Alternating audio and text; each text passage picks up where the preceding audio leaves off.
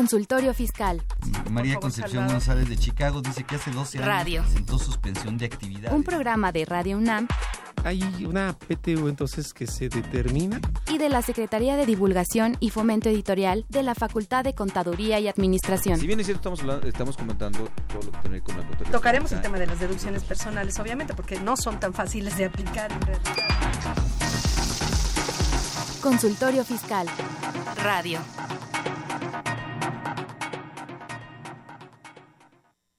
Perfecto, muy buenas tardes a todos ustedes. Bienvenidos a Consultorio Fiscal, nuevamente trayéndoles temas, como dicen en los programas de noche, de mucha moda.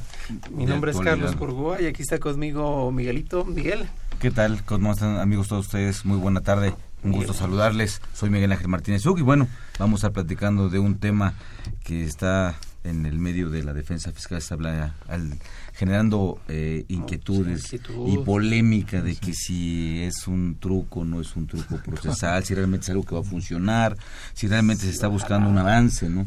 Todo eso. Y bueno, hay opiniones y pues para tener la mejor opinión de todas ellas, pues hoy contamos con un buen con un invitado Efectivamente, él es nuestro invitado, el maestro Emilio Margain Barraza. Él es egresado de la Facultad de Derecho, eh, licenciatura en Derecho. Él es maestro en Derecho por la Universidad de Harvard.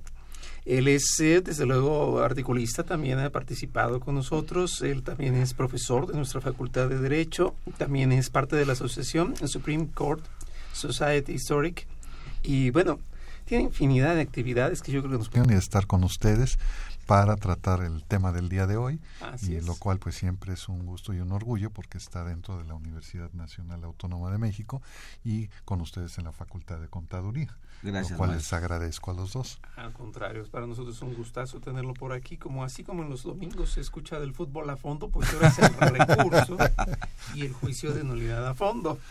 Y bueno, para ello previamente pues le- les vamos a pedir que por favor nos ayuden a, a enriquecer este programa. Desde luego nos pueden llamar por teléfono. No sé, Miguelito, ¿cuáles son los teléfonos? Bueno, el teléfono es el 55 50 eh, perdón, perdón, este es el, el teléfono que tenemos es 55 36 89 89 y nuestra alada que es el 01 850 52 688. Así Aquí es. esperamos sus consultas, sus preguntas, este cualquier duda que tengan sobre este tema tan interesante el día de hoy. Efectivamente, también este nos pueden consultar por favor en Twitter, eh, la dirección es arroba con su fiscal y allí ustedes van a poder hacer y deshacer con nuestros comentarios, con todo lo que ustedes quieran. Desde luego, lo importante, ¿cómo dicen los gringos? Antiterrorismo. Si ves algo, di algo.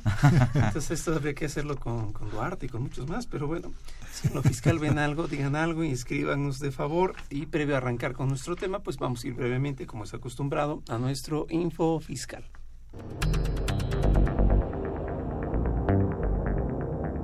Info Fiscal. 18 de junio. El Servicio de Administración Tributaria SAT informa mediante comunicado de prensa que está implementando el despacho aduanero de mercancías en el propio domicilio de las empresas, con el propósito de impulsar la competitividad de las mismas y así agilizar los procesos de exportación hacia la aduana del siglo XXI. 23 de junio. Como cada semana, la Secretaría de Hacienda y Crédito Público da a conocer mediante acuerdo los porcentajes y los montos de estímulo fiscal, así como las cuotas disminuidas del IEPS aplicables a los combustibles por el periodo del 24 al 30 de junio. En la misma fecha, en otro acuerdo, se informa sobre los montos de los estímulos fiscales aplicables a la enajenación de gasolinas en la región fronteriza con los Estados Unidos de América por el mismo periodo, del 24 al 30 de junio. En otro acuerdo de parte del Instituto del Fondo Nacional de la Vivienda para los Trabajadores Infonavit, se aprueban las modificaciones a los lineamientos de transparencia acceso a la información y protección de datos personales de esta institución. La Comisión Nacional Bancaria y de Valores emite resoluciones que modifican las disposiciones de carácter general a las siguientes instituciones. Las casas de bolsa, las instituciones de crédito y los centros cambiarios transmisores de dinero y sociedades financieras de objeto múltiple no reguladas. Por último, modifica la convocatoria para la certificación en materia de prevención de operaciones con recursos de procedencia ilícita y financiamiento al terrorismo. La Comisión Nacional del Sistema de Ahorro para el Retiro CONSAR invita a la Feria de Afores 2017 los días 29 y 30 de junio y 1 y 2 de julio en la explanada de la Delegación Benito Juárez de las 10 a las 18 horas. Habrá, entre otras actividades, pláticas informativas gratuitas. Mayores informes en la página de la CONSAR. Info Fiscal.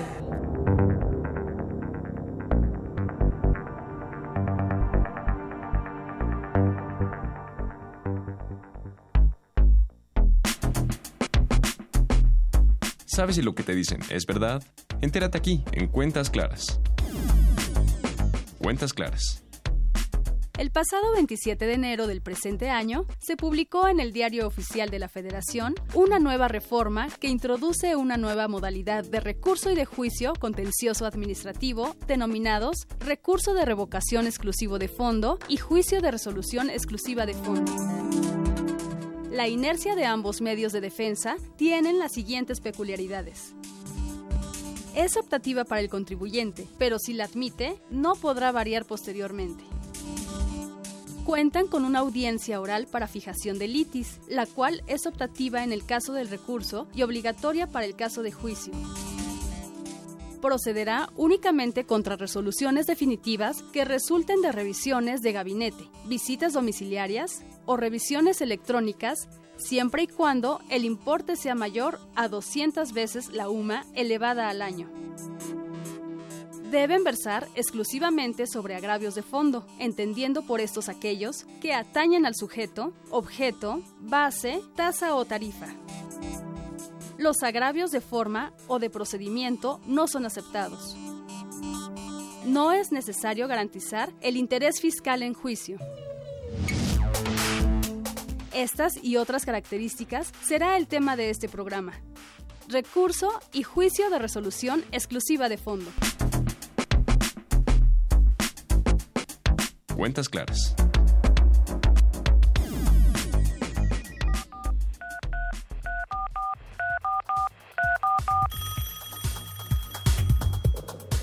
Llámanos, nos interesa tu opinión. Teléfonos en cabina 5536 8989. Lada 1800 50 688. Fiscal.com. Por escuchar, no pagas impuestos. Consultorio Fiscal. Radio. Perfecto, pues ya estamos aquí de regreso, ya están ustedes bien informaditos y el día de hoy vamos a platicar del recurso de fondo y el juicio de unidad a fondo, que yo creo que no nos quedamos atrás respecto de las ediciones deportivas. También tenemos el fiscal a fondo en pocas palabras, pero bueno, esta nueva modalidad pareciera como que generar muchas expectativas, un poco, la verdad, de comentarlo. La iniciativa vino por parte de Prodecon, se cabildea desde luego, como toda iniciativa, a través de tribunales, del SAD.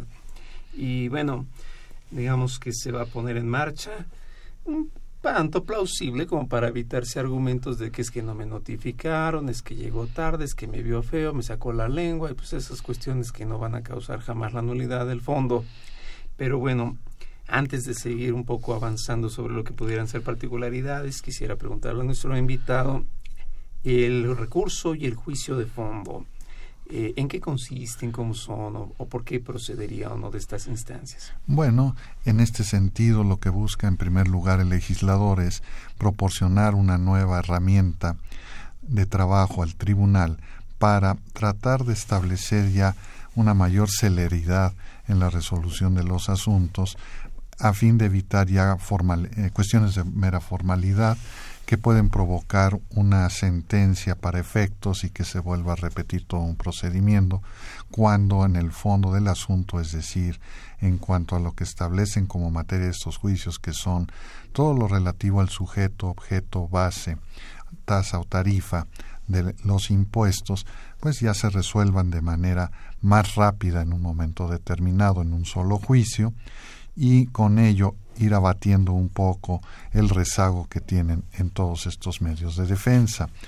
Eh, se dan en los dos ámbitos, en el ámbito administrativo y en el ámbito jurisdiccional, y en este sentido, de lo que acabamos de escuchar, vemos cuáles son de alguna manera las causales de procedencia y en este sentido refiriéndose a que solo se tratarán asuntos relativos a procedimientos de facultades de comprobación sobre visitas domiciliarias, revisiones de escritorio y la revisión electrónica. En muchos se establece que en un momento dado la auditoría que puede surgir con motivo de una solicitud de devolución de impuestos, pues no sería parte de esta de este medio de defensa, cualquiera de los dos, pero que llama la atención porque muchas veces la autoridad no solamente puede rechazar o rechaza una devolución en base al resultado de la visita, sino además determina algunas diferencias en los impuestos y puede referirse inclusive al, al sujeto, objeto, base, tasa o tarifa, pero quedaría excluido de estos procedimientos. Entonces, en ese sentido, tenemos ese punto. Por el otro lado, el que son procedimientos que en un momento determinado pues son para créditos millonarios en un momento, es decir, de alto nivel, no cualquier tipo de asunto se va a poder llevar a través de, este de estos medios de defensa, sino, eh, como decíamos, en números redondos de 5 millones de pesos para arriba más o menos. Entonces, en ese sentido, podemos nosotros observar que es el objetivo de estos medios de defensa, que en un momento determinado suenan razonables, sí, pero en mi opinión quedan muchas dudas a resolver. Sabemos que el día de hoy en el diario oficial de la Federación, nos lo acaba de mencionar el doctor Burgoa, eh, se acaban ya de designar a los magistrados que van a estar trabajando con la sala especializada en esta materia, que son en este caso los magistrados Gustavo Arturo Esquivel Vázquez, Javier, Javier Ramírez Jacintos y Juan Carlos Roa Jacobo. En este sentido, podemos observar que se busca tener gente, porque además lo señaló el legislador, que fueran magistrados con experiencia para que en un momento determinado puedan eh, precisamente llevar adelante bien los juicios de nulidad por, eh, o de fondo en este caso. Eh, aquí habría más que nada comentarios en otros sentidos por no al describir todo esto, porque por ejemplo, se ve en el recurso administrativo de revocación que hay un empalme en cuanto a la fecha en que en un momento dado se puede señalar una audiencia, pero que pueda estar transcurriendo todavía el término para ofrecer y exhibir pruebas adicionales. Aquí es importante también establecer que hay una unidad entre el recurso y el juicio de nulidad porque se está señalando en el juicio de nulidad de fondo que solamente se aceptarán las pruebas que fueron precisamente desahogadas en el ejercicio de facultades de comprobación y en el recurso administrativo. Entonces, el problema sigue siendo el mismo de vigilar qué pruebas se exhibieron en la fase administrativa para ver si es conveniente acudir directamente al juicio de nulidad o al recurso para poder exhibir las pruebas que en un momento dado nos lleven al juicio de nulidad. En ambos casos, una de las cuestiones, sé que el tema es muy amplio y en este sentido, pues es recomendable que en todo caso, ya como consulta escrita de este tema, pues puedan ustedes consultar la revista de puntos finos donde viene en marzo de este año un artículo precisamente del doctor Burgoa para que quede esta constancia. Ahora, en los comentarios que yo quisiera expresar, más que en un momento dado eh, irlo describiendo el procedimiento, sino ir tratando de establecer para que aquí con mis colegas podamos comentarlos.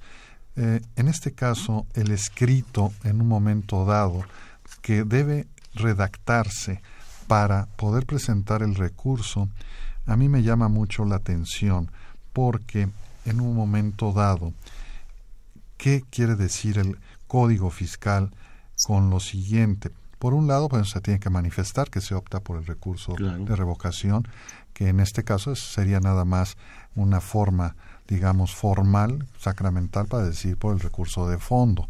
Pero la parte que sí me apura a mí en un momento dado son tres.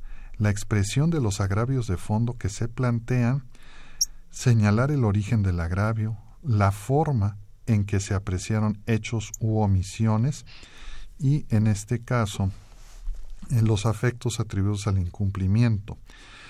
En ese sentido, el problema que observamos es precisamente cómo expresar estos agravios. Va a ser un problema del silogismo jurídico que puede ser, como dice el doctor, simple o compuesto en un momento dado, pero el punto es, en este sentido, cómo expresarlos, porque entramos a un procedimiento donde la autoridad va a ser juez y parte. Si optamos por este recurso y luego solicitamos una audiencia oral para efectos de que se considere pues algunos aspectos que se quieran manifestar, el punto es que va a ser eh, vamos a decir, la, se va a conducir la audiencia por parte de la autoridad encargada de resolverlo y vamos a tener como contraparte a la autoridad que emitió la resolución, que forman o integran parte del SAT. Y en ese sentido, adicionalmente, por ejemplo, en la prueba que podemos ofrecer pericial, ahora resulta que tendría en este caso la autoridad el la facultad de calificar la idoneidad de la persona y del dictamen, es decir, y lo podrían además citar a una audiencia para que responda las preguntas que le pueda hacer, en este caso, la propia autoridad. Y ahí me llama la atención porque no se da ese derecho al particular, al contribuyente, porque en realidad la autoridad no estaría ofreciendo prueba pericial, sino se sometería a su resolución. Y ahí sí la pregunta es, también podríamos hablar quizá de idoneidad de la autoridad, porque luego aparecen profesionistas firmando que no tienen que ver con materia de contabilidad o de derecho y hasta dónde podríamos nosotros decirlo, pero ellos sí nos lo pueden hacer. Y la otra es el que tendría que acudir en un momento dado el perito y responder a las preguntas de la autoridad, pero no se regula nada en el sentido de una repregunta del propio contribuyente, de sus representantes, ante el tipo de preguntas que hagan las autoridades, porque pueden conducirlo por eh, diversos caminos para llegar a otros resultados. Entonces, el recurso en este sentido es un, digamos, un medio de defensa que hay que tener mucho cuidado en, en, el hecho de cómo expresamos agravios y cómo los vamos a aprobar. Luego, el otro punto importante que llama la atención es eh, señalar el origen del agravio. Bueno, sabemos de dónde viene, que en este caso es una resolución que deriva a su vez de un procedimiento de verificación, pero el, el señalar precisamente por qué surge de ellos ese agravio, para lo cual tenemos nosotros que observar cómo se apreciaron los hechos u omisiones. Y aquí es donde me hacía la pregunta, cuando estamos hablando de que se puede hacer valer este medio de defensa en materia de sujeto, objeto, base, tasa o tarifa, ¿cómo quedaría, por ejemplo, una situación donde cuando definimos la base hablamos en ocasiones nos referimos a las deducciones, pero en una digamos en una estructura fiscal o planeación fiscal que se ha hecho una reorganización en las empresas en dónde podría quedar todo este ámbito y hasta dónde los hechos en un momento dado van a jugar un papel muy importante y esos hechos cómo se apreciaron como lo comentaba yo la otra vez en un momento dado por parte de las autoridades que por ejemplo revisando unos documentos, dicen que la autoridad dice se conoció del análisis efectuado a sus balanzas de comprobación libro diario mayor y auxiliares contables de febrero a diciembre de 2009, papel de trabajo de la integración de deducciones por tipo de gasto y la documentación comprobatoria que no reúnen requisitos fiscales para su deducción exhibida mediante escritos de fechas X y Z ingresados por oficialía de partes, por lo que no proceden dichas dicha deducción con fundamento en los artículos y dan los artículos. Y eso es todo. Entonces ahí el problema es cuáles fueron los hechos realmente que apreció la autoridad y que yo pudiera alegar que fue hecho en forma indebida cosa que no lo dicen. Y hubo el tribunal, el décimo primer tribunal colegiado en materia administrativa, que recientemente aceptó que este era suficiente, esta expresión o consideración, para considerar que se cumplía sobre todo, no solamente con la obligación de fundar su acto, sino de motivarla. Y ahí es donde está el problema. Porque ¿cómo lo vamos a hacer ver en el medio de defensa si un tribunal después nos dice con eso es suficiente? En ese sentido, precisamente, el problema que nos está presentando en el recurso es cómo presentar e interpretar esos hechos, porque luego vamos a tener problemas seguramente en el tribunal.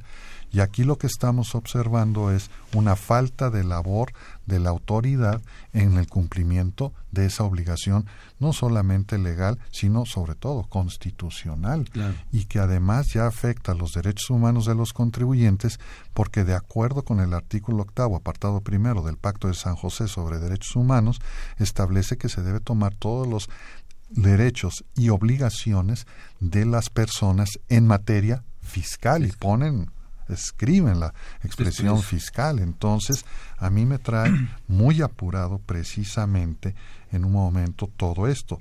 Y luego dice también que en el escrito se puede señalar los efectos atribuidos al incumplimiento de requisitos formales o de procedimiento que trasciendan al fondo del asunto de lo que acabo de leer, eso trascendió definitivamente. Por supuesto, ¿no? Porque es una omisión y la omisión no, no habla de apreciaciones. Exactamente. es una hipótesis contraria. yo, yo, creo que en este caso, a lo mejor opinión, eh, se está desvirtuando un poco también la finalidad de un recurso de revocación como recurso administrativo, ¿no? Se, está, se está desvirtuando su finalidad, que es revisar lo actuado, lo que hizo, lo que hizo la autoridad.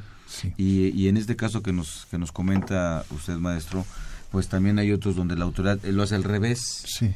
Dice, te quito las deducciones porque no localicé y no da fundamento. Exacto. Nada más dice, pues como no localicé a quien te dio el comprobante, te quito la deducción y entonces se sale al revés, no, no da fundamento, ¿no?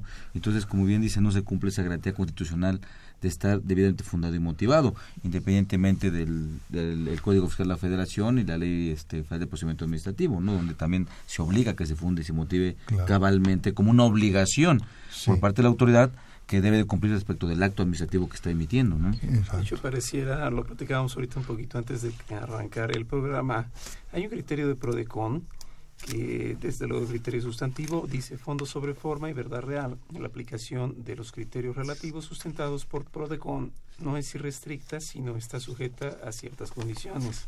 En pocas palabras, dando a entender, si para el fondo se exige mucha forma, resulta ser desproporcional. Pero a la inversa, ahorita que platicaba maestro de los peritos, ayer justamente me tocó ver un asunto multimillonario de más allá de 600 millones de pesos. Les digo de broma a mis alumnos que ni siquiera en el turista mundial veo tanto dinero junto.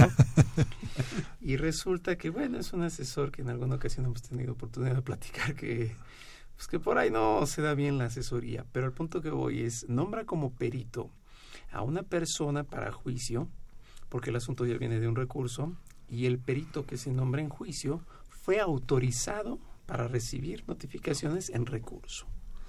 Entonces ahí sí la idoneidad pues, se nota que está más que parcial, ¿no? Exacto. O sea, descuidos del contribuyente, ¿no? Sí. También pues no asesorarse adecuadamente. O el asesor, de, digo, porque bueno, finalmente, el, contribuyente acude con el que supone que sabe que debe llevar la estrategia Exacto. de cómo llevar un, un, planteamiento. Pero, pues, y, y, y, y, aquí me, gustaría hacer un comentario a nuestros amigos de escuchas, sobre todo a, a, a mis colegas, que bueno, dado los comentarios que acaba de hacer el maestro Emilio, eh, es importante ahora tener más cuidado cuando estemos eh, llevando a cabo un procedimiento de visita domiciliaria o de revisión este, de, escritorio o la que se conoce también como revisión de gabinete. Este, ¿Por qué? Eh, digo, la otra tiene otros matices diferentes en la versión electrónica. Pero esta, ¿por qué? Porque es donde nos pide mucha información. Se interactúa mucho. Y, y, aparte hay información que nos piden de forma telefónica. Sí. De forma, oye, tráeme esto. Y, y, a veces no queda constancia en las actas. No queda constancia. Entonces, a la luz de lo que se está comentando, si aún ya tenemos desventaja y ventaja por parte de la autoridad, si vamos, si ocupamos este recurso de fondo. Correcto. Y entonces, todavía nos quedemos con menos elementos porque no se asienta y no hay y, no hay una una ah porque son son son son vivos eh sí, no acusan de recibo tráemelo. No, no, no. O Ni sea, lo tráemelo. pide por escrito. Ni lo pide Ni por por escrito. Esa, esa es una consulta, me imagino, maestro, que también le debe de haber ocurrido simultáneamente. En donde dices, bueno, pues llévale, pero no lo quieren hacer. Sí. Y en pos de, de que salga todo bien, Sí. se entrega la información, ¿no? Se Y luego- regala, se regala por- eh, jurídicamente hablando, ¿no? Claro. Se le regala sin constancia. Y luego dice, no, yo no lo tuve a vistas. Y adiós. Sí. Sí, no. Adiós. Y, y más ahora con esta concatenación que hacen entre lo que di en la visita, lo que el- lo que ofrecí en el recurso y en el juicio ya no puedo, ya el juicio ya no, ya no es tan abierto como lo, su- lo- como lo fue, ¿no? Sí, lo que sucede es que en realidad con este, me- este nuevo recurso y juicio vamos observando que quieren, por un lado, avanzar en un sentido, digamos, de mejor cumplimiento a la obligación de impartir justicia, pero lo que está sucediendo es que no se crea una unidad.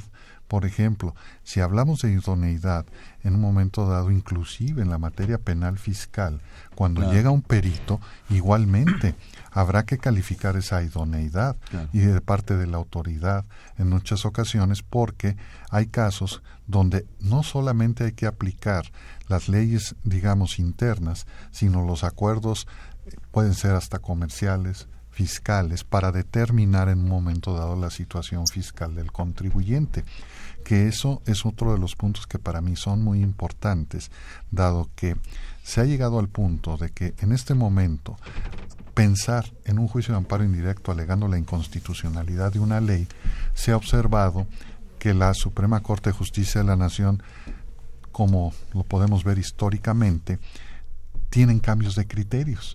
Y en este momento, si bien es cierto, sigue siendo procedente el juicio de amparo indirecto en contra de una ley por considerarla que va en contra del artículo 31, fracción cuarta de la Constitución, de acuerdo con el test de proporcionalidad para analizar en un momento dado ahí hay una discusión sobre si es interpretativo o valorativo, el si podemos o no acudir para discutir ese tema.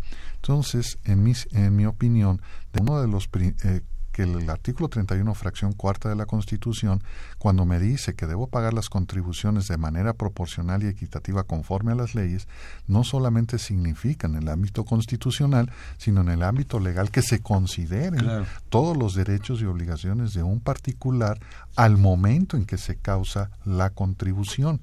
Y a manera de ejemplo, yo he estado considerando que en un momento dado, cuando se establece el criterio de la autoridad de que si no apliqué una pérdida fiscal en un ejercicio anterior, pudiéndolo haber hecho, pierdo ese derecho.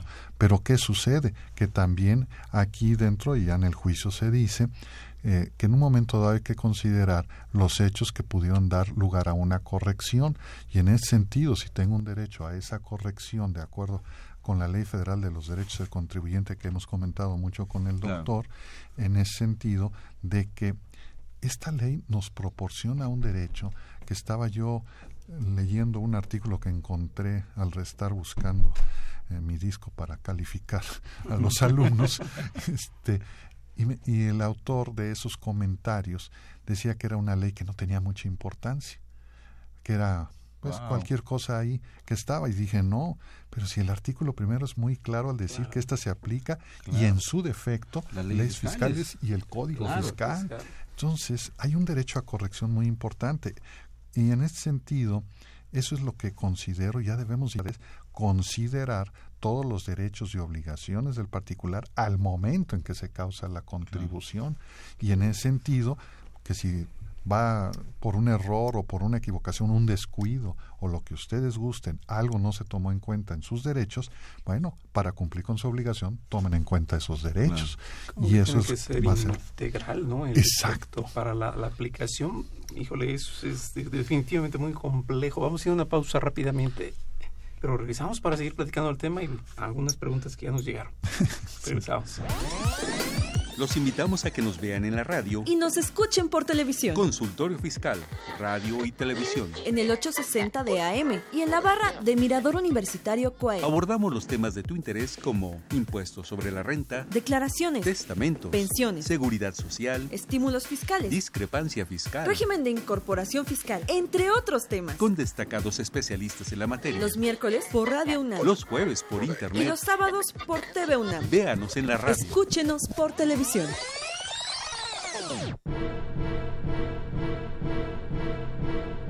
Esta es la historia hipotética de un empleado celoso del SAT en su casa. Cualquier parecido con la realidad es pura coincidencia.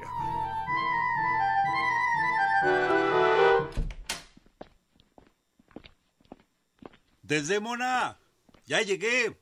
Otra vez la casa sola. ¿Dónde habrá ido? Uf, al fin. Espero haber llegado antes que Otelo. Al fin llegas, Desdémona. Ay, me asustaste. Si tuviera la conciencia tranquila, no te sobresaltarías, Desdémona. ¿Dónde has estado? En el súper y después en la farmacia. Eso dices tú. Mira los recibos de la máquina registradora y la hora que arroja. Compré la despensa de la semana y tus medicinas. Ya sabes cómo te pones cuando te pones así. Eso no prueba nada, excepto que hiciste las compras. Pero, ¿fuiste tú u otra persona? ¿O la recogiste del basurero? Claro que yo las hice. ¿Y esos bultos? ¿Y esa medicina? Eso no prueba nada. A lo mejor le pediste a alguien que te ayudara. Otra vez con lo mismo. ¿Cómo te demuestro que yo hice todo? No lo sé. Todo lo que me muestras es de fácil realización y pues como que parece que lo hiciste con tus amigotas. O alguien te ayudó. Pero al final de cuentas no es suficiente para acreditar lo que dices. No hay acta de notario que lo confirme. Y por tanto, no cubres las formalidades de ley para que sea prueba plena. ¿Prueba plena? ¿De fácil realización? Entonces debe ser de difícil realización y pasar todo ante notario para que me creas. Sí. ¿Quién dijo que solo lo que es difícil es cierto y lo que es fácil no? Ya te pareces a la autoridad tributaria allí donde trabajas. ¿Yo? No me parezco. Claro que sí. Para ti, un contribuyente debe o no debe. Y aunque te presente paz, de todos modos dirás, las falsificó, alguien se prestó a hacer la balona, no son suficientes para acreditar su dicho, etcétera, etcétera y etcétera. Para mi casa no lo aplico desde mona. Ay, no. Claro que sí, Otelo. Pero hoy te voy a solución exclusiva de fondo. ¿Tú? ¿A poco? ¿Cuál? Resuelvo que hoy te quedas sin cenar. No. Con huelga de piernas. Ay, no. ¿Te toca arreglar la sala y el comedor? Nada de irte con tus amigotes a ver el fútbol. Ah, y sin tus medicinas. No, por favor, no. Para que así se te ponga difícil la cosa y ya vemos si hace prueba plena o no de tus desconfianzas. Otelo.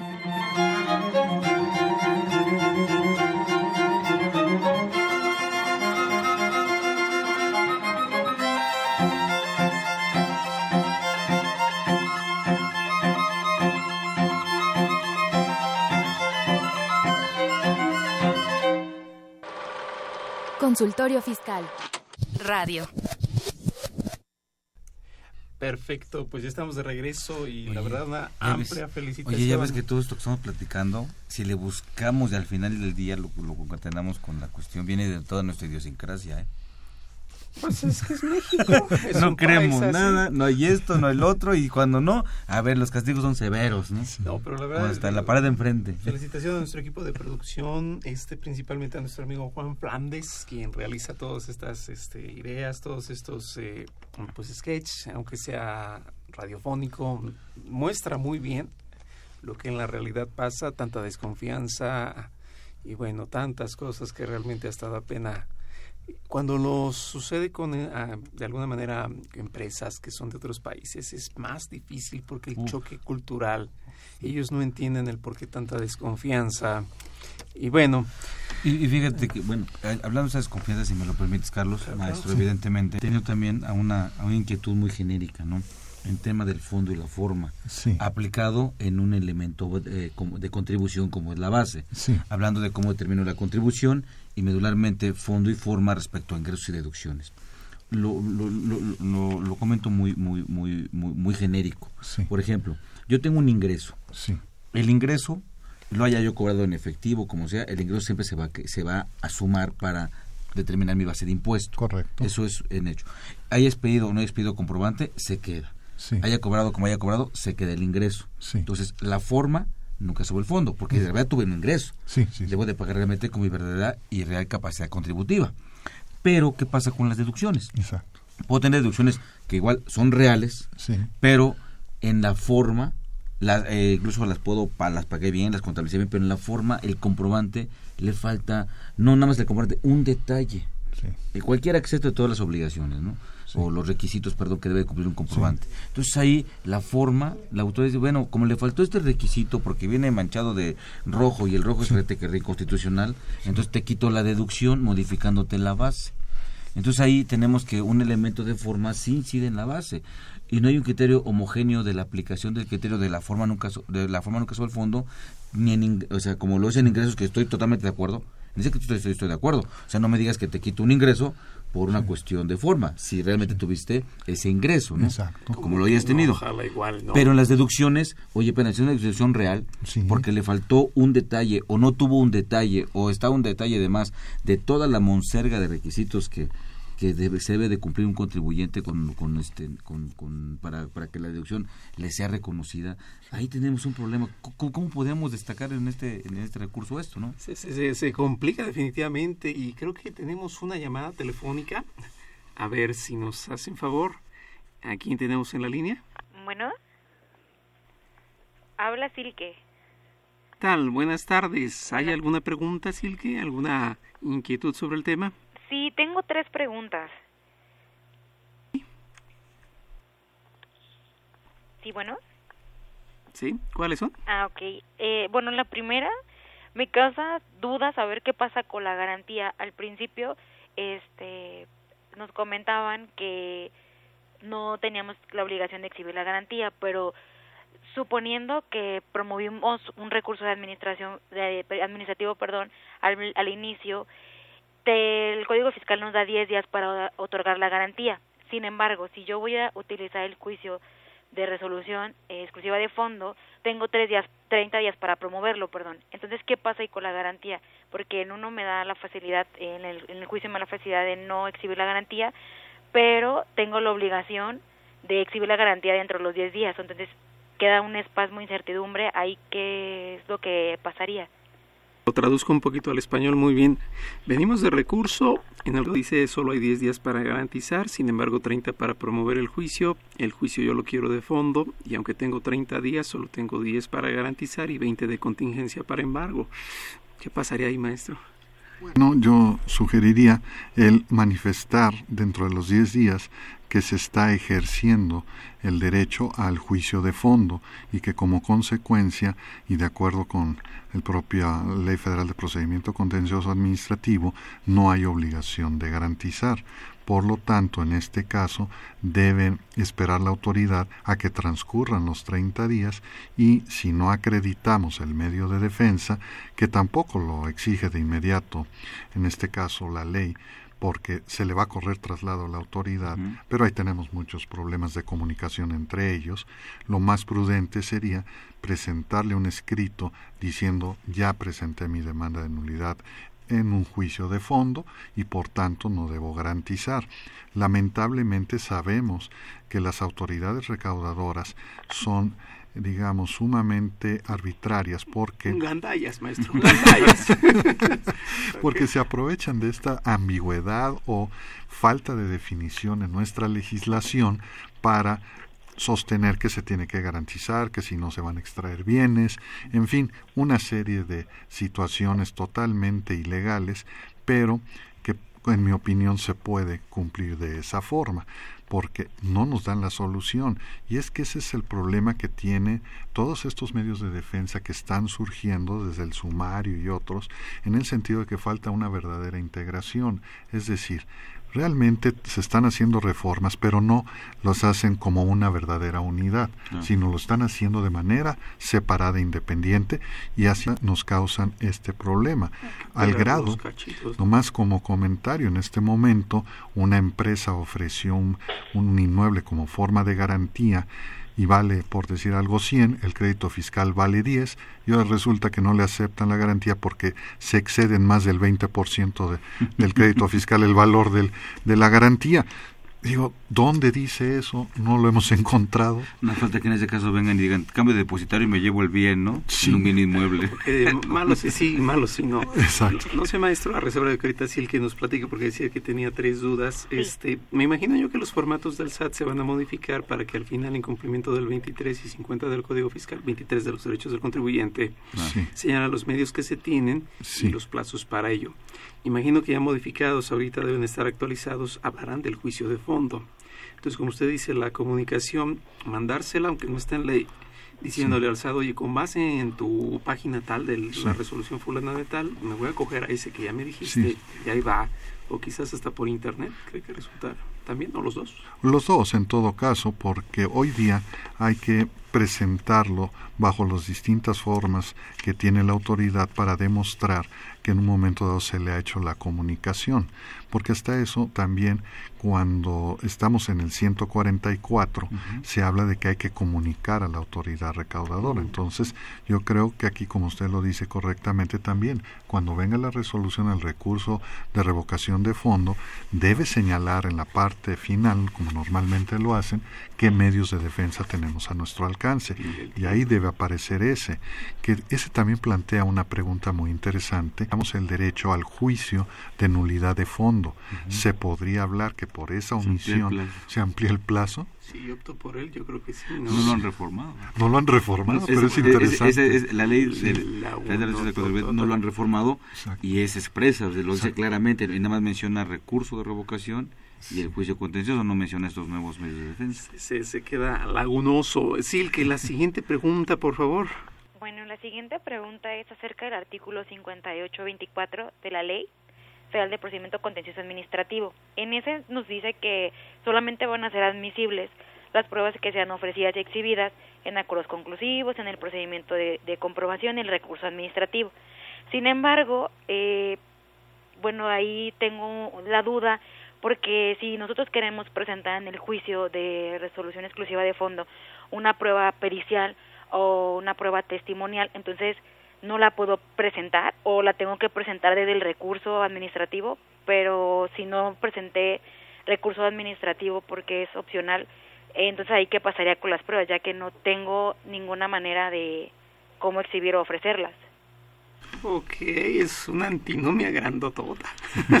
¿Cómo la ve, maestra? Sí, Bien, razón. en mi opinión, yo ofrecería las pruebas pericial, porque además luego viene una regulación en el caso del 58 bis, Ujú. o 58-25, perdón. Ujú. Y digamos, por ahí podemos resolver el problema de que la prueba pericial sí se puede ofrecer. O sea, Ahora, que es adicional a las del 24. Exacto. 58, 24. Ok. que hay falta una de técnica legislativa en el 58-24, bueno, es otro problema, ¿verdad? Otro más. Otro más, ¿verdad? Otro más, maestro. Y además en la testimonial, por si fuera el caso, que nunca sabemos, es una prueba muy rara que se ofrezca, pero bueno, en este caso habrá que observar dos cuestiones, el 10 14, 16, bueno, 14 diría yo, pero sobre todo el 17 constitucional, de que todos tenemos derecho a que se imparta una justicia completa. Y para lograrlo se nos debe permitir el ofrecer todo tipo de pruebas en un momento determinado que si nosotros tomamos en este sentido de manera supletoria las otras disposiciones del mismo juicio de nulidad, podríamos observar que la única que no podríamos ofrecer sería la confesional de la autoridad.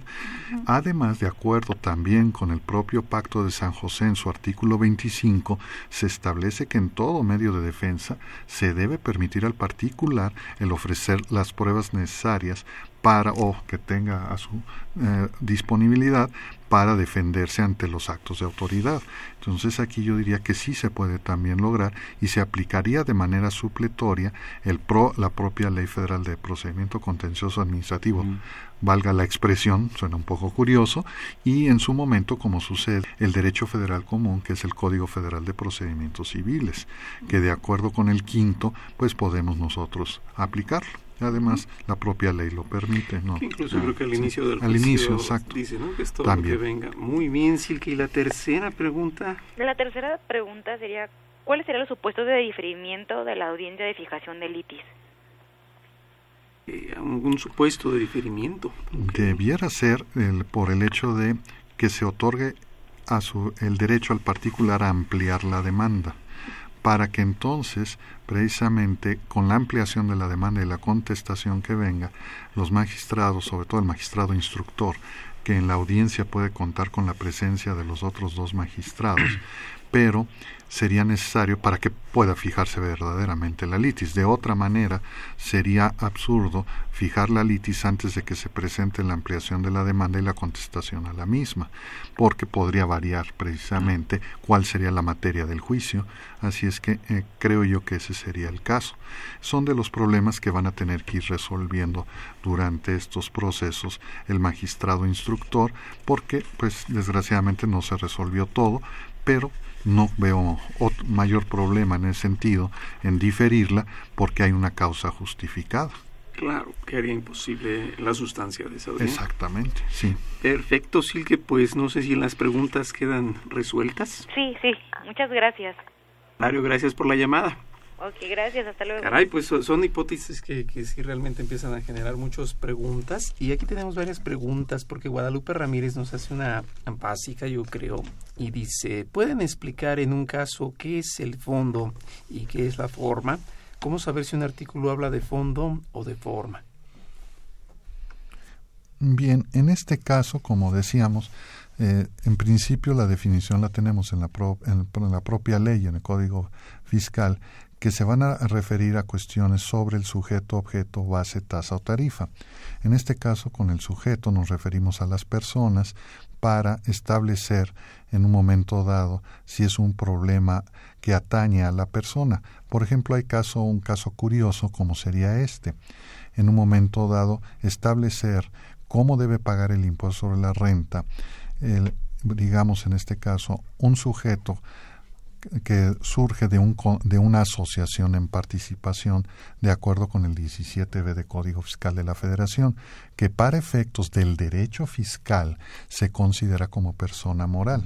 Podría haber ahí una discusión porque en el ámbito mercantil pues no cuenta con personalidad jurídica propia, pero para el fiscal, porque así viene en ese artículo, se le considera como tal. Entonces, si hubiera una discusión sobre ese tema, porque puede afectar no solamente el ámbito de impuestos internos, sino cuestión de operaciones internacionales, porque ese artículo vino a crearse después de un problema, una controversia en materia internacional sobre el reparto de utilidades que se hacían o distribución de utilidades, perdón, hacia el exterior.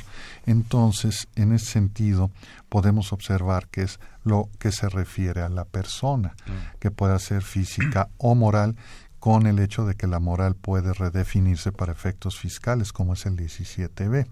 Luego, en cuanto al objeto, nos vamos a referir precisamente a cuál es el acto o actividades o sí, acto o actividades que quedan comprendidas para efectos del pago de un impuesto, cuál es precisamente la materia propia de ese impuesto y que en un momento determinado podríamos observar hasta dónde puede quedar. Como ejemplo, podríamos dar el siguiente. ¿Hasta dónde sería una situación, aunque, bueno, puede salir la resolución de un ejercicio de facultades de comprobación, el que los intereses que en un momento dado se cobran por una devolución, aunque ahí el problema es que viene de una devolución, a lo no podría ser materia, pero eh, digamos que por alguna razón recaen en ese punto, si esos intereses son en realidad un ingreso o no, porque esa es una indemnización, en fin, pero ahí el problema, entiendo, es que viene de una devolución. Otro ejemplo quizá pudiera ser en materia de eh, deducciones o bien más complejo todavía el problema, como les decía, una reestructuración empresarial y los efectos que puede tener en, suma, en toda esa reestructuración para efectos de pago de los impuestos. Ahí también se dificulta. Y en la materia de deducciones, como veíamos, bueno, ahí sí hay algunos casos, por ejemplo, que ahorita están surgiendo, no me imagino que aquí el maestro lo tiene con los comprobantes fiscales, que se ha estado discutiendo hasta dónde en un momento dado los viáticos que se entregan o las cantidades que por concepto de viáticos se entregan a un trabajador, cuando él devuelve los comprobantes fiscales y reembolsa el dinero que no utilizó, si se debe expedir un comprobante fiscal digital para considerarlo como un ingreso exento. Entonces, esa discusión hasta dónde podría aparenta ser forma, pero puede ser fondo en un momento. fondo. Exactamente. Que, como lo explicaba bien el maestro, y, independientemente de que proceda el juicio de fondo, no, toda norma puede implicar efectos de fondo, y de, forma. Les voy a dar un ejemplo yo. El fondo es lo que hacemos y forma son las pausas comerciales. Vamos a ir a una pausa y ahorita seguimos.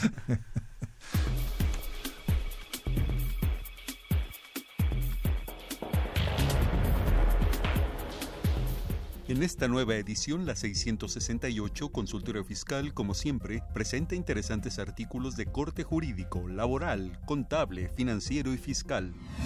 En este ejemplar, José Luis Cruz Espinosa y Víctor Manuel Melo Posadas destaca la importancia de los convenios de seguridad social certificados de cobertura IMSS, tanto de los trabajadores migrantes como emigrantes. Raúl Bedoya Rocío y Paola Edith Robles Rangel exploran la teoría general del proceso. Walter Carlos López Morales examina la Suprema Corte de Justicia de la Nación, exención y no sujeción tributaria, sus diferencias. Eric Ramírez Mejía y Luis Alberto Guzmán Martínez definen que los alimentos con alto contenido calórico servidos en restaurantes no graban IEPS. Estos y otros temas de gran interés se presentan en el número 668 de Consultorio Fiscal. Suscripciones a los teléfonos 5616-1355 y 5622-8310. También a través de la tienda electrónica publishing.fca.unam.mx o en la página electrónica de esta revista consultoriofiscal.unam.mx.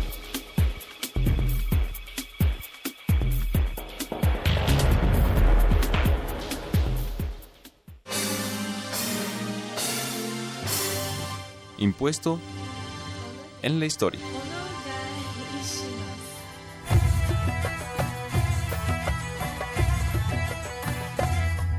Si ustedes piensan que las reformas fiscales son un acontecimiento reciente, describiré el primer caso conocido que se verificó en el 2350 a.C.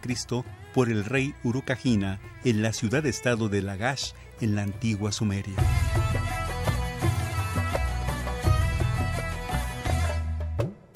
Urukagina intentó aliviar los impuestos y políticas abusivas de sus predecesores, Lugalanda y su esposa, pertenecientes a la dinastía Ur-Nanshe. La severa burocracia de dicha dinastía había impuesto altos y variopintos gravámenes a los lagashitas como los siguientes. Si un lagashita trasladaba una oveja al palacio para esquilar la lana, tenía que pagar cinco shekels si la lana era blanca. Si un hombre se divorciaba, debía pagar cinco shekels al rey y uno al visir.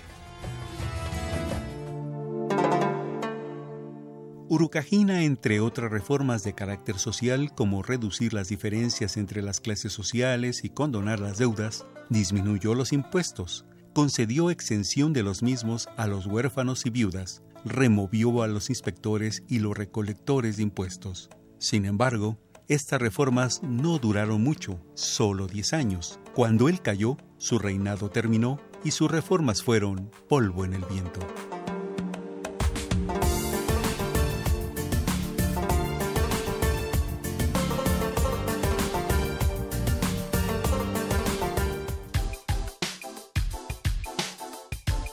Impuesto en la historia.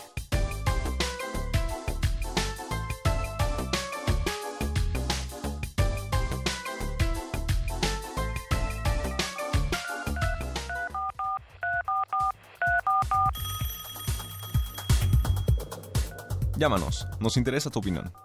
Teléfonos en cabina 5536 8989. Lada 01800 5052 688. Facebook fiscal.com. Consultorio Fiscal. Radio.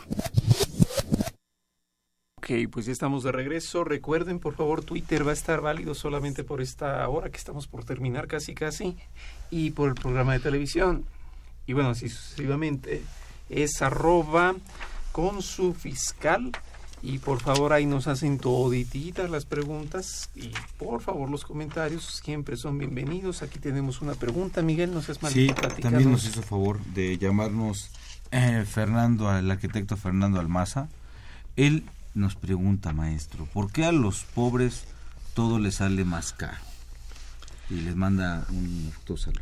Bien, desafortunadamente podemos observar esa crítica que es totalmente razonable, pero también es un arma de dos filos, porque en ocasiones la autoridad puede emitir créditos muy pequeños y posteriormente créditos fiscales cuantiosos, y si en el primer medio de defensa no se supo defender, ya después, inclusive tratando de llegar a este juicio, difícilmente podría lograrlo. Entonces, en este caso, sí creo que es indebido el que hayan establecido un monto tan alto o inclusive un monto porque lo importante, ahora sí vamos a tomar sus palabras, lo importante es lo sustantivo, no la forma que es el monto del crédito. ¿Por qué? Porque una empresa que en principio pueda tener también un crédito fiscal pequeño porque está iniciando operaciones, está trabajando en sus primeros años, esto lo puede desanimar al decir qué pasa si no se resuelve rápido, una cuestión sustantiva que me puede poner en una contingencia futuro muy grave o de alto monto y la verdad sí se volvería sumamente preocupante para él y sí eh, es eh, en mi punto de vista es indebido, no tanto por lo pobre o lo rico, sino que todos tienen derecho a que se les imparta justicia en, las, en, la misma forma y sentido. Claro, finalmente estos medios de defensa son para ver cuando hay un incumplimiento de la aplicación de la norma. No hay un fondo y forma pues según el monto. o no hay según el monto tal es el fondo y tal la forma y según el monto tal es el de este cuánto es la forma y o sea las directrices para determinar esto son las mismas no importa las cuantías los derechos no se miden por valor más bien fue la garantía lo que les dolió. Por eso es que lo pusieron tan altote ¿no? sí y también aquí en materia de pruebas este eh, qué pasa también con la ley federal de, los derechos del contribuyente eh, que sirve muchísimo no comparto la opinión que, de que no sirva. En nuestra fracción sexta donde dice que pues yo no estoy obligado a exhibir la mm, información como un derecho no como una, mi derecho es no exhibir la información que ya consta en poder de la autoridad. Y vinculado esto con el artículo 24 donde yo puedo ofrecer en, en, en, juicio, en recurso administrativo en juicio, el expediente que en poder de la autoridad. Exacto. Sí, eh, definitivamente se vienen muchos problemas en ese sentido sobre el hecho de que hay que entregar mucha información, documentación en vía electrónica y si ya obra en poder de la autoridad, nosotros ya no estamos obligados a exhibirla porque ellos la tienen. El problema que se está presentando eh, consiste en que la autoridad dice no la he recibido el y el problema es cómo poder acceder a su sistema para demostrar que sí lo tiene. O cuando dice en mis expedientes obra que esto, oye, ¿cómo ingreso yo a eso? Y volvemos al problema de, de origen que usted comentaba, ¿no? Luego, por ejemplo, hay resoluciones donde dice eh, con apoyo en la información y documentación que tenemos en nuestro sistema, en nuestros programas, determinamos esta situación fiscal. Y en la sala regional de Chihuahua, cuando se les dijo que en un momento dado se ofrecía como prueba el informe que rindiera la autoridad sobre qué era esa información y documentación que tenía, la sala lo rechazó porque dijo, bueno, lo que tú estás buscando es que te abran el programa para ver qué hay. No, pero si ella se está apoyando en algo que dice que tiene, yo quiero verlo para eso poder me defender. Eh, eso viene a modificar este, la base y determina un crédito fiscal, por supuesto que tengo que verlo, ¿no? Exacto, entonces... conocerlo. Yo Más de conocerlo, perdón, no que me abra el sistema, que me dé la información, que me diga de dónde, ¿no? y en la parte sustantiva, ya para, pues sé que el tiempo ya, ya estamos llegando al final, yo, y una pregunta que en algún momento dado el doctor nos hizo, eh, en el sentido de la resolución de la sentencia. Yo ahí es donde veo el principal problema, porque ya las sentencias se deben tomar fijando la litis dentro de un contexto. ¿Y ese contexto cuál es?